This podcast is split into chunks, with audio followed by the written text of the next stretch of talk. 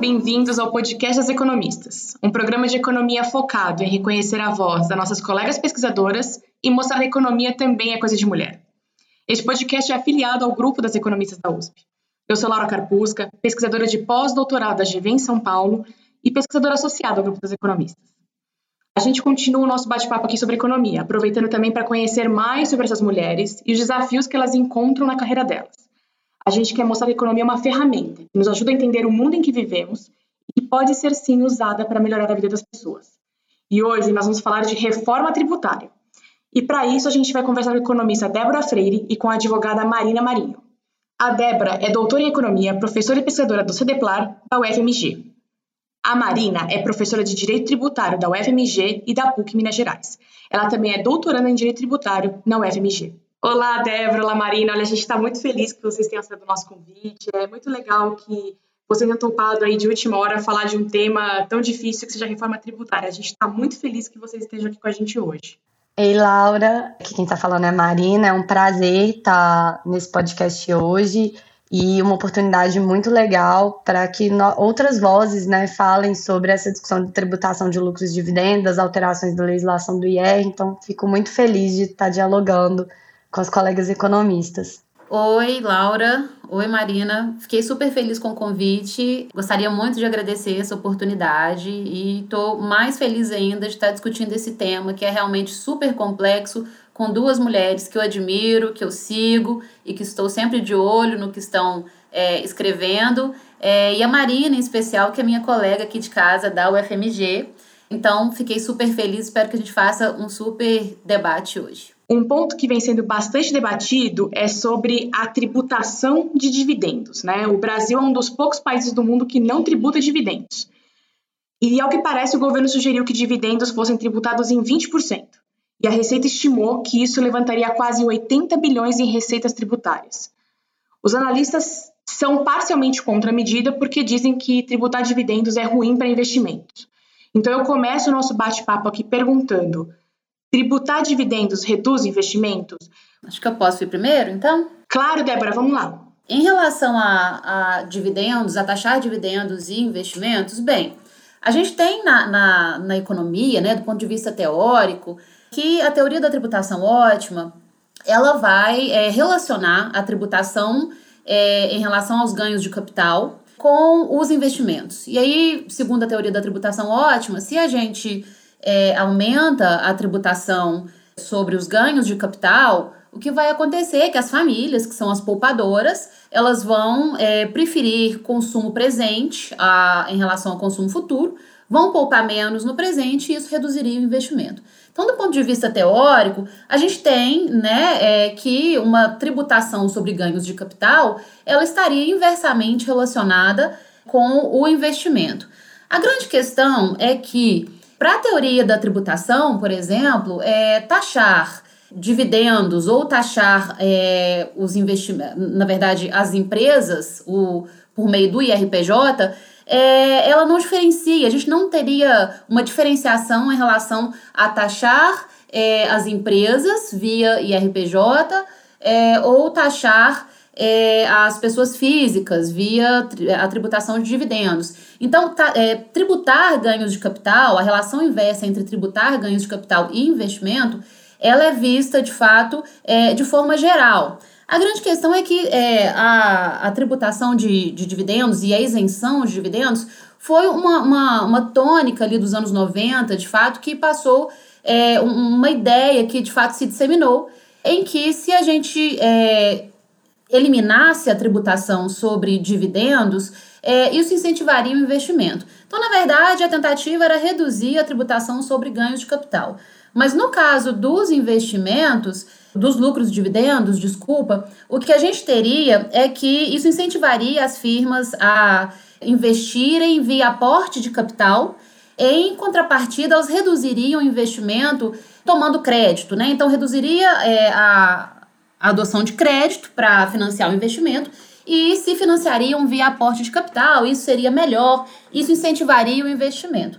No entanto, a gente tem pouco consenso empírico a respeito de, é, de que, de fato, é, isentar dividendos aumenta o investimento.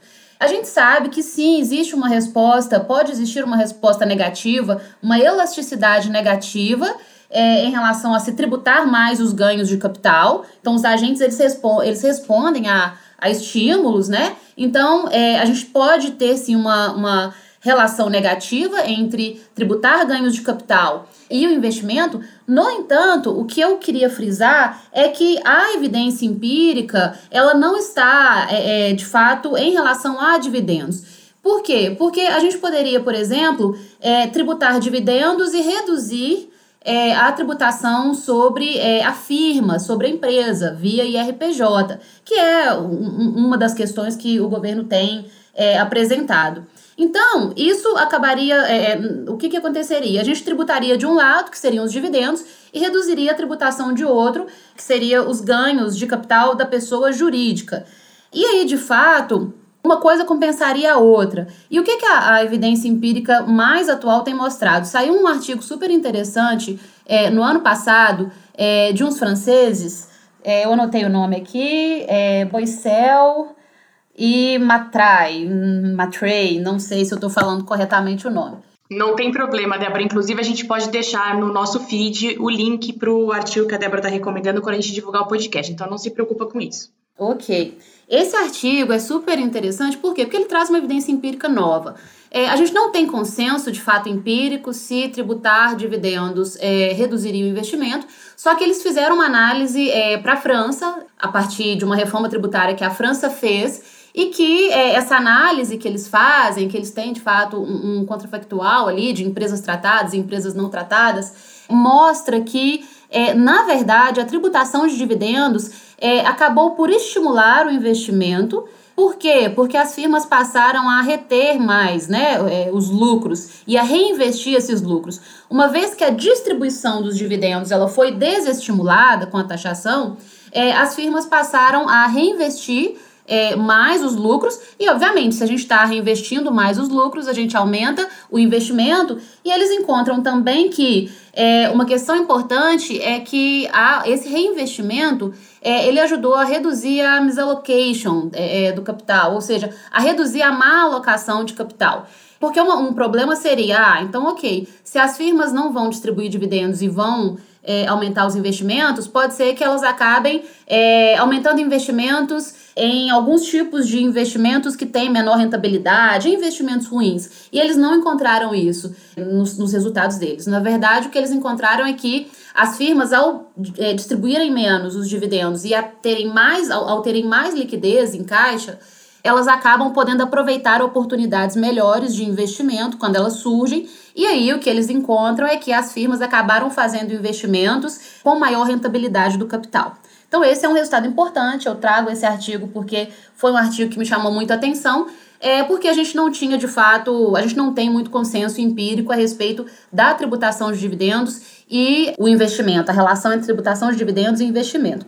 Eu ressalto também um artigo lá de 2004, porque a gente traz a discussão para o Brasil, né? O que, que a gente tem no Brasil? A gente quase não tem estudos sobre isso, a gente tem muito pouca evidência empírica do que aconteceu no Brasil depois de 1996, que foi quando a gente tributou, é, a gente isentou dividendos. E só um comentário rápido Sim. do seu ponto agora sobre quando a gente isentou os dividendos em 96, durante o governo FHC. A intenção, né, na época, quando essa proposta foi feita e foi levada adiante, foi inclusive para estimular investimentos, né? Essa foi uma das, uma das justificativas para a isenção, correto? Exato. Foi, na verdade, a maior justificativa ali que foi colocada, que a gente deveria isentar dividendos. A gente foi na onda de uma série de outros países que também estavam isentando dividendos na época. E a intenção era, de fato, aumentar investimentos. A gente estava naquele período ali conturbado, pós-plano real, e posteriormente, né, passamos aí alguns anos com um crescimento mais baixo. E aí a gente isentou dividendos e tem um artigo do é, Almeida, eu não sei o nome dele completo, ele ganhou menção honrosa no prêmio é, do Tesouro Nacional em 2004. É, eu já procurei por esse artigo depois, não encontrei outra publicação, só essa do prêmio do Tesouro Nacional. E eles testam se a isenção de dividendos aumentou o investimento no Brasil. É, eles não têm um, um período muito longo ali, né? Mas é 96 a 2004 é, eles usam um modelo é, mensal, e aí é, eles, eles não acham relação significativa. Então, é, do ponto de vista de econometria, é o único artigo que eu encontrei para o Brasil e não encontra é, relação significativa entre a isenção de dividendos e é, o aumento do investimento. Na minha tese, eu trabalhei com dividendos, mas eu não, não trabalhei com econometria, eu trabalho com equilíbrio geral computável. E uma coisa que eu digo é, que eu posso trazer em relação aos resultados da minha tese, é, a gente fez uma simulação é, de tributação é, é de dividendos com respectiva é, desoneração da renda do trabalho, tentando estudar ali é, o quanto, né, que a, a, as assimetrias entre a renda, do, a taxação da renda do trabalho e do capital.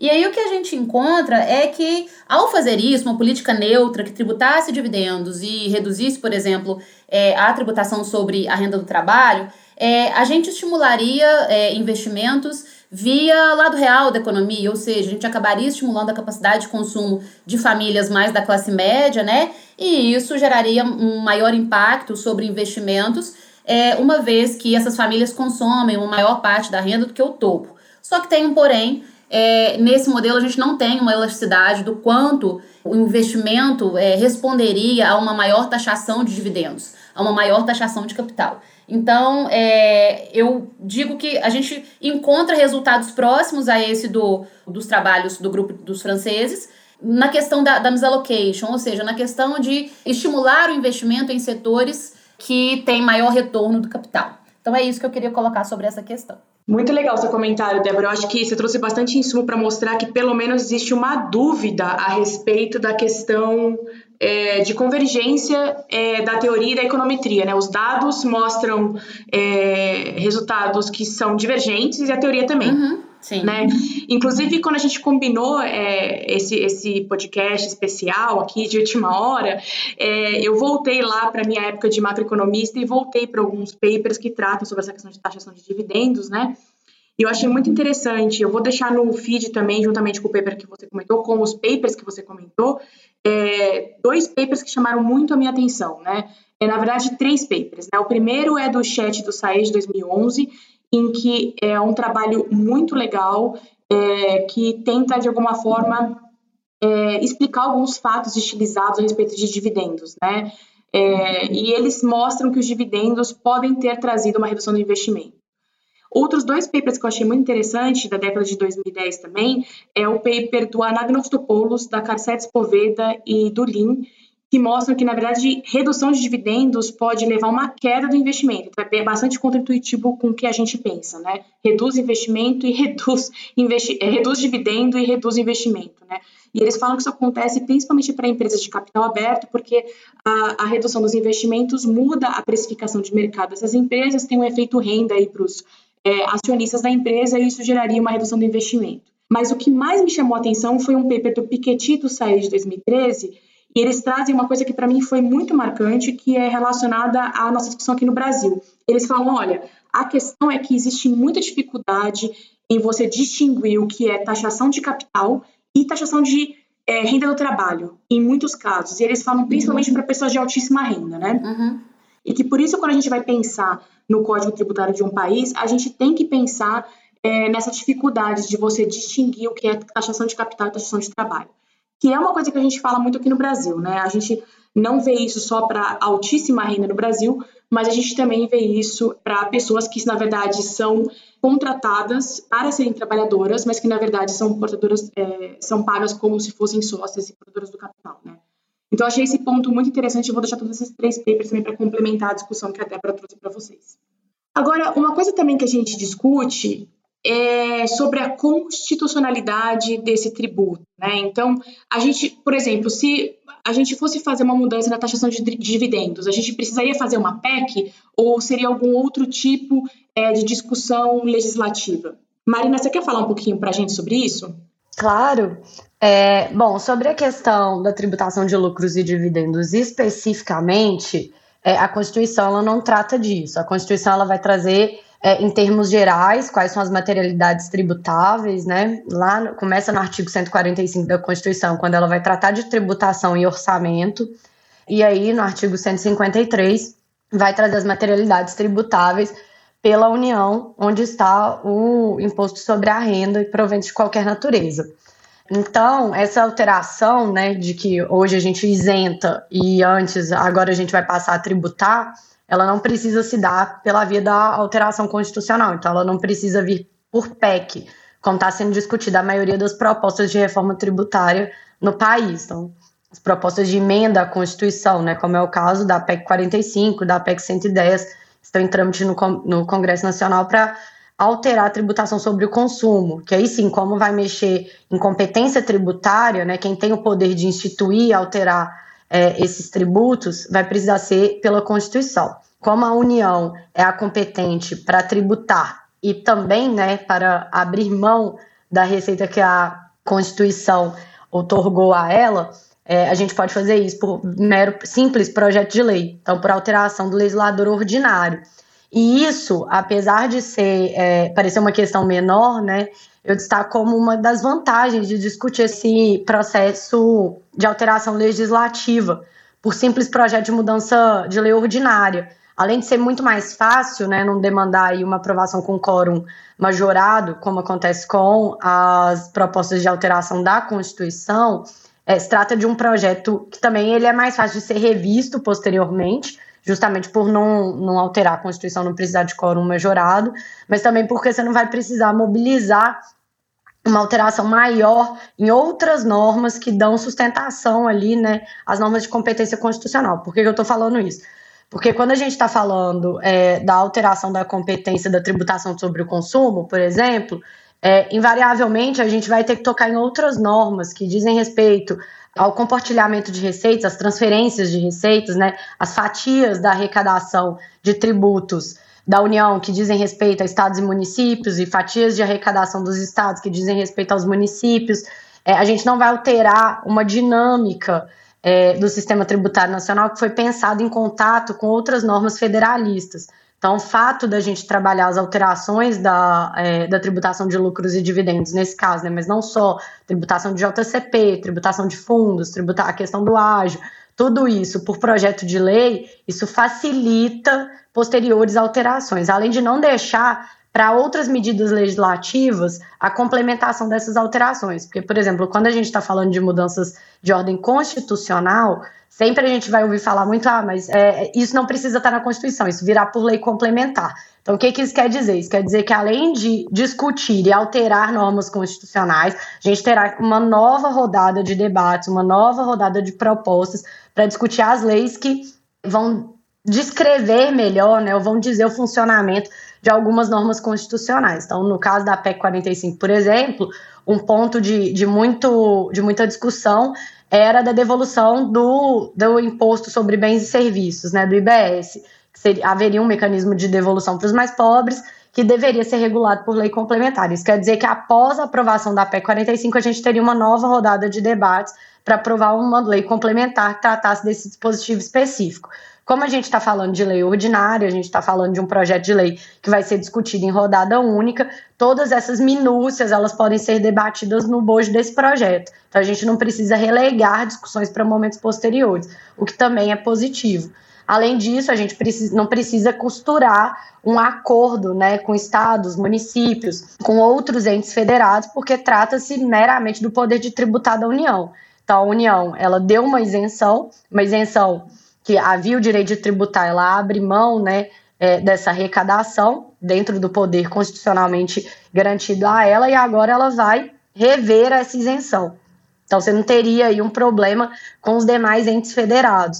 Além disso, para o momento né, que a gente está falando, a gente vai conversar sobre, pode conversar sobre isso é, a seguir, mas para o momento que a gente está falando é, de pouca abertura pouco tempo né, para o debate, o Arthur Lira, a gente estava falando de uma aprovação de um projeto de lei num, numa questão de três semanas, né? O governo nem chegou a mostrar o projeto de lei, ele só abriu como ele estava desenhando essa proposta e já estava prevendo uma aprovação relâmpago em três semanas, trabalhar essas mudanças em projeto de lei também é muito mais fácil do que trabalhar em PEC, né? Errar numa alteração à Constituição, voltar atrás depois de alterar a Constituição é muito mais difícil do que voltar atrás numa votação de projeto de lei. Além disso, voltando na parte do que, que a Constituição prevê, também vi vários debates, até de juristas, falando sobre a impropriedade de fazer uma reforma estrutural da renda antes de fazer do consumo, porque uma PEC ela seria, como eu falei, muito mais difícil de aprovar do que um projeto de lei, então que a sociedade poderia se dar como satisfeita depois de votar o PL das modificações do imposto de renda e deixar de lado a proposta de mudanças estruturais na tributação do consumo. Mas eu acho que é justo o, o que favorece a discussão do PL é justamente o contrário, né? É que a tributação do consumo e essas mudanças constitucionais, né, no, no bojo da Constituição, elas são muito mais difíceis, tanto de negociar como de voltar atrás, como eu falei. Então, se você focar em aprovar uma proposta em tempo recorde que vai alterar a Constituição, uma mudança é, legislativa que vai alterar a Constituição, você pode despender esforços sobre medidas muito mais complicadas do que essa de alterar uma legislação, é, uma lei ordinária de competência da União, que poder, é uma mudança que já poderia ter sido feita há muito tempo, que é uma bandeira e é, a esquerda e a direita, né, a, que vem sendo levantada há muito tempo e que justamente merece críticas porque só dependia da União. A mesma coisa sobre a primeira parte do, da proposta encaminhada pelo Paulo Guedes, que é da unificação do PIS da COFINS, que também é uma proposta que a gente parou de debater, mas era uma proposta também por lei é, ordinária, que inclusive toca em pontos da PEC 45 e da PEC 110, da PEC 45, desculpa, porque envolve PIS/COFINS e que são mudanças muito mais fáceis da gente buscar do que de uma proposta de emenda à Constituição. Muito bom que você tocou nesses pontos da PEC 45, a gente também tem a PEC 110, né? É, eu acho que uma coisa, e você falou muito sobre essa questão da PEC, se é uma mudança constitucional mais difícil de ser mudada se a gente cometer algum erro. E, e eu acho que isso ressalta muito o fato da importância do debate técnico com a sociedade e o debate também político dessas medidas, né? É importante que os legisladores eles entendam quais são os mecanismos que serão alterados e, e, exatamente como funcionará a transição, como funcionará os testes é, para mudanças tributárias, né? E nesse sentido, é, as PECs 45 e 110 já estão sendo discutidas há muito mais tempo, né? Apesar de serem mudanças muito mais estruturais e vão demandar mais do debate, elas já estão sendo discutidas há muito mais tempo. Vocês acham que, por exemplo, seria melhor do ponto de vista político, do ponto de vista econômico, do ponto de vista jurídico, que a gente começasse uma reforma tributária por elas?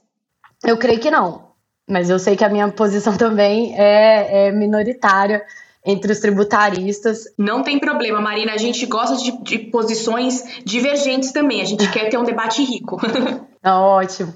É, na verdade, eu, eu, acho que as PECs, apesar delas já estarem sendo discutidas há mais tempo, elas vêm de, de um outro contexto de, de, discussão, né? Elas foram propostas ali, pelo menos a PEC 45, ela começa a ser discutida, salvo melhor juízo, em 2017. A gente tinha outro cenário, muito diferente do que a gente tem hoje. Poucas alterações foram feitas estruturalmente no, no desenho dessas PECs, apesar de muito ter mudado, né? A gente a, acho que a gente ainda nem conhece, e isso principalmente falando do ponto de vista dos estados e dos municípios, né? É, a gente tem uma demanda represada muito grande a, de prestação de serviços públicos. A gente teve uma suspensão de vários aspectos da LRF que geraram um, um conforto para a administração orçamentária desse, desses entes, que a gente não sabe como vai ser na saída pós-pandêmica, né? E a gente tem um contexto de endividamento muito grande dos entes federados com a própria União. Então, eu creio que o mais prudente para esses entes, principalmente para estados e municípios, fosse esperar mesmo ter uma visão melhor de como vai ser o futuro é, financeiro desses entes, né? Especialmente porque a gente está chegando perto de ano eleitoral e aí a gente vai viver já, vai sair da crise pandêmica entrando numa série de, de limitações de execução orçamentária para 2022. Além disso, é, como eu falei dessa questão da, das alterações constitucionais, eu pessoalmente, é, eu atuei muito tempo no estado de Minas Gerais e um dos principais processos que eu atuei foi na questão da Lei Candir, que foi objeto de estudo, pesquisa durante muito tempo do meu trabalho lá.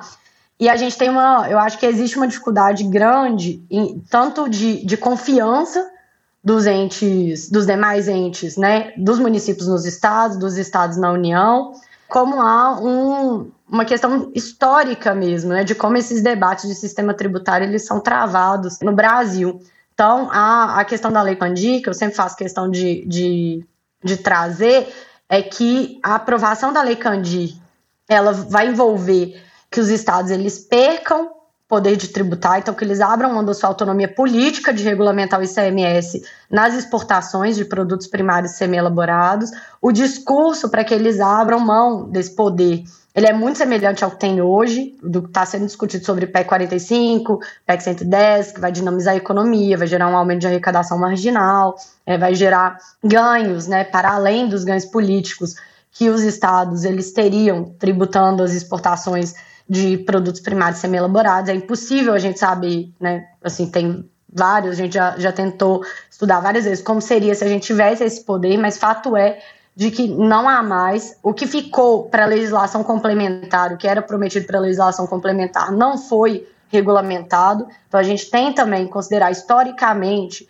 que a legislação complementar no Brasil, a regulamentação complementar, ela é omissa. É, tem alguns estudos aí que vão falar de quantos projetos de lei, quantas inconstitucionalidades por omissão haveria na Constituição brasileira, que são textos, né, artigos, que tem aquele trecho é comum na Constituição, o trecho a depender da legislação, nos termos de legislação complementar. Essa legislação ela nunca foi instituída. Então, acho que é, os debates sobre, sobre a PEC 45 e a PEC 110, eu acho que eles ainda precisam ganhar mais corpo e eles ainda precisam se situar a partir de um, contexto orçamentário, financeiro, que a gente ainda não conhece. Por fim, assim, é, eu também acho que é, é complicado a gente mexer no consumo primeiro. Eu vi muitos tributaristas falando que seria complicado mexer na renda antes de mexer no consumo, é, em momento de crise pandêmica, e eu acho que é o contrário, né? A gente vê muita gente falando sobre essa questão de neutralidade, que não poderia aumentar a carga tributária nesse momento, e que a tributação sobre a renda sem dúvidas, vai trazer é, aumento de carga tributária, né? A gente está vendo aí as negociações entre setores e o Ministério da, da Economia para garantir que não vai ter aumento de carga tributária.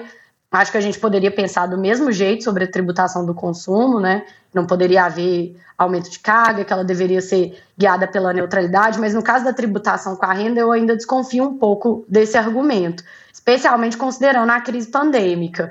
Porque o artigo 145 da Constituição, e aí falando como jurista, né? O artigo 145 da Constituição, ele vai trazer, é o primeiro artigo que abre o sistema tributário nacional e, e orçamentário.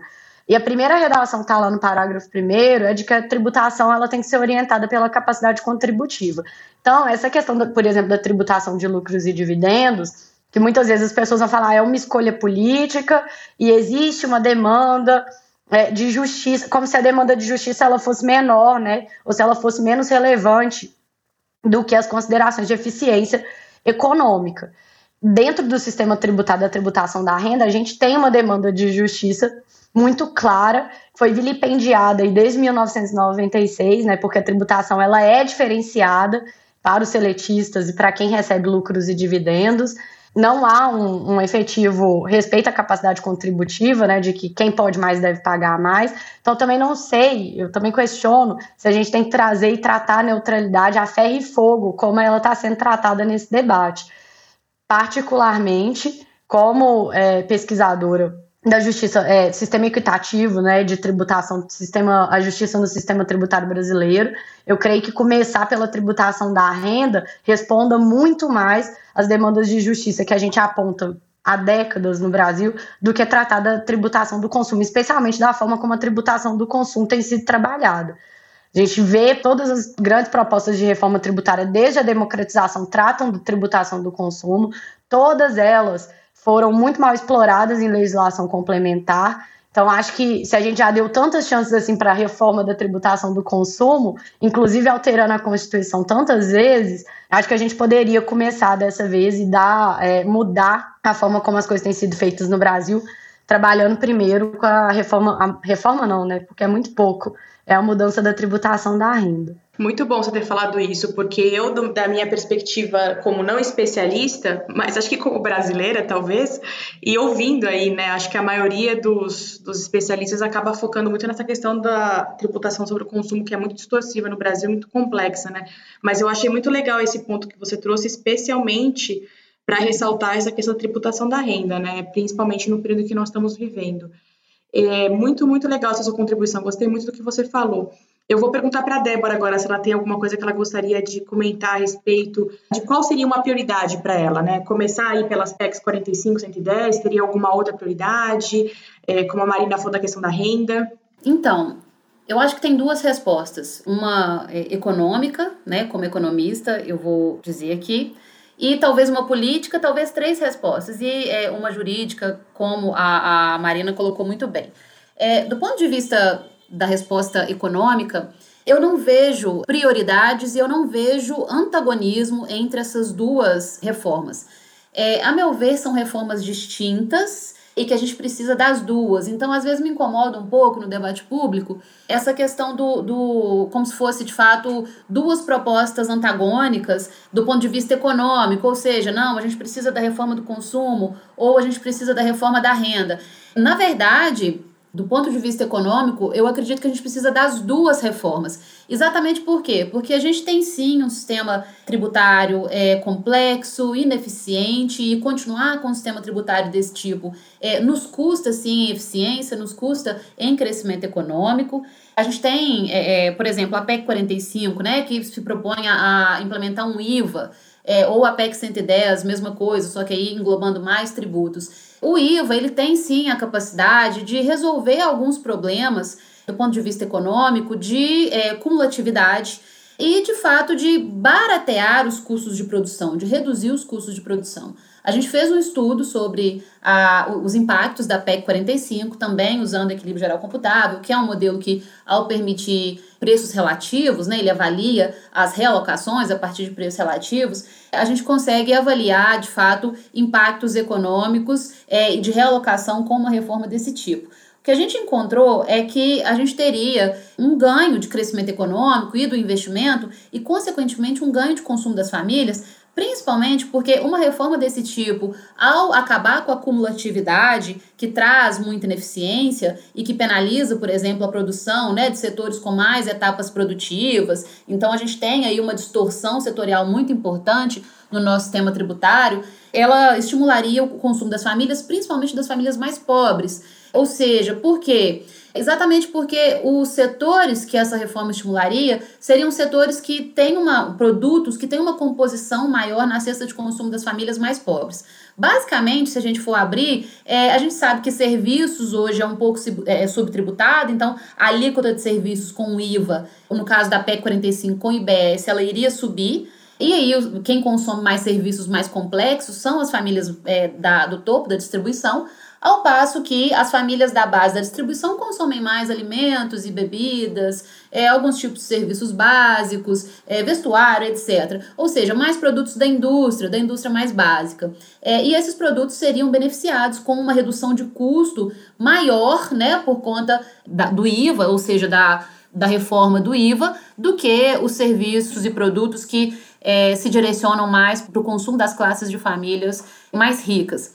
Só que Aí a gente teria, então, nesse estudo a gente mostra esse ganho, mas eu acredito que a reforma da tributação da renda, como a Marina muito bem colocou, não uma reforma, uma modificação na tributação da renda, ela também é primordial, exatamente por uma questão de justiça. Ok, a PEC 45, uma reforma do consumo, poderia até ter, né, é, é, segundo alguns é, resultados de alguns estudos, impactos positivos, impactos distributivos positivos, o que é importante, até mesmo porque na teoria econômica a gente tem uma contraposição, às vezes, entre eficiência e equidade.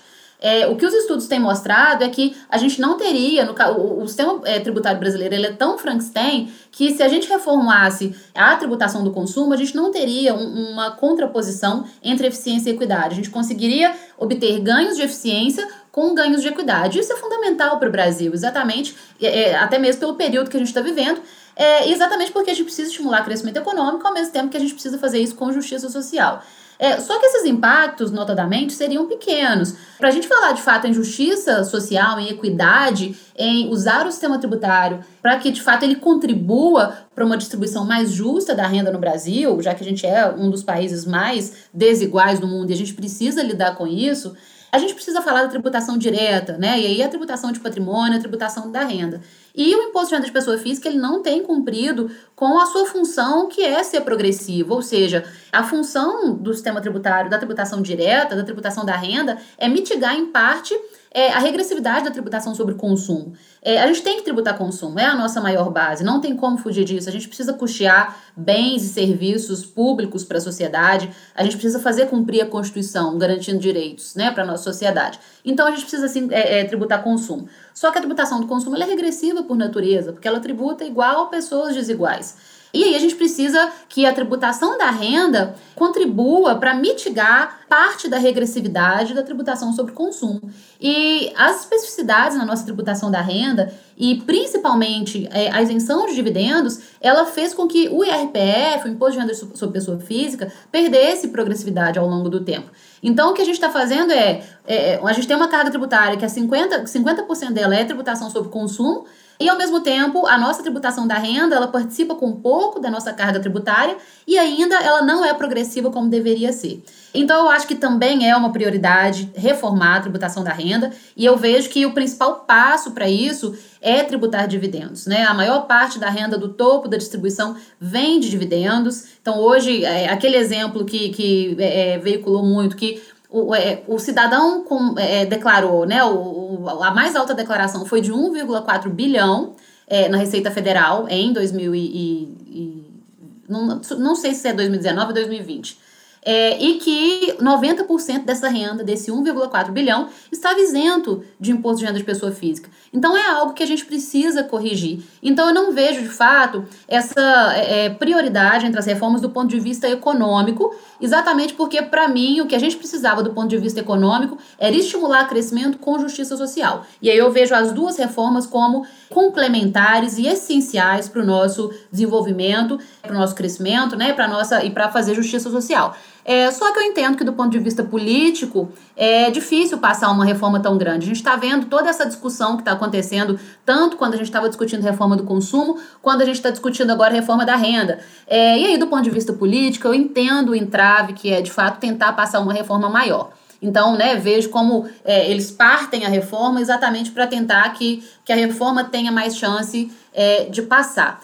É, e aí, do ponto de vista jurídico, eu concordo com a Marina. Eu acho que, né, exatamente pelo período difícil que a gente está vivendo, pelo período muito controverso, pelo período também muito é, de, de muita instabilidade, talvez começar com uma reforma mais simples, né, seja melhor de fato do que é, começar com uma reforma mais estrutural, mais profunda, que vá é, modificar a Constituição. Exatamente porque, né, aí eu retomo para a sua coluna, Laura, que é aquela questão de que se é, atualmente, se esse governo ele é capaz de fato de passar uma reforma que seja boa, né, que seja que traga de fato ganhos. É, o que a gente tem visto é que é, muitas reformas, muitas discussões que estão indo para a Câmara, e dado que a gente tem ali uma, uma uma base né, é, é, é, do governo ali ampla, é, elas têm, e aí o Centrão também toma bastante conta, é, elas têm de fato sido cooptadas, né? E aí a gente tem visto que algumas coisas estão passando, mesmo que não sejam aquelas que trazem mais bem-estar e que tenham um resultado líquido, social líquido, positivo para a sociedade brasileira.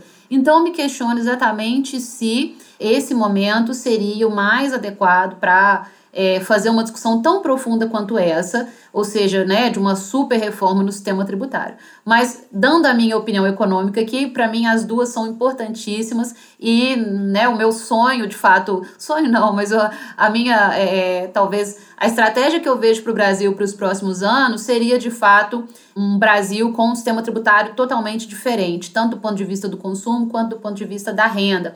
Mas entendo muito a questão que a Marina colocou também sobre a desconfiança que gera nos entes federados. E exatamente por isso a da renda realmente é mais fácil, porque você só está mexendo na capacidade tributária do, do governo federal. Exatamente porque os estados já estão escaldados aí, principalmente os estados, com a lei Candir, pela perda de receita que acabou acontecendo e, e os créditos, né, que não foram de fato distribuídos aí depois da, da aprovação da Lei Candir, e eu entendo essa questão também federativa, que hoje também é bastante relevante. Ou seja, a discussão política é extremamente difícil, mas do ponto de vista econômico eu vejo as duas como prioritárias.